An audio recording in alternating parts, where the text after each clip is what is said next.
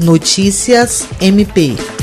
Atendendo ao pedido do Ministério Público Eleitoral, por intermédio da Promotoria Eleitoral da Segunda Zona Eleitoral, o Tribunal Regional Eleitoral do Acre determinou que os candidatos e partidos políticos participantes do pleito nos municípios de Chapuri e Capixaba não promovam atos de comemoração e gerem aglomerações de pessoas após o resultado das eleições, em virtude da pandemia da Covid-19. De acordo com a decisão, os candidatos e as coligações ou partidos a eles vinculados deverão ser notificados para que observem a obrigação de não fazer, consistente em não incitar, nem organizar, realizar ou participar de eventos que ocasionem aglomerações para fins de comemoração pública em decorrência do resultado das eleições municipais de 2020, sob pena de multa individual no valor de 100 mil reais. William Crespo, para a Agência de Notícias do Ministério Público do Estado do Acre.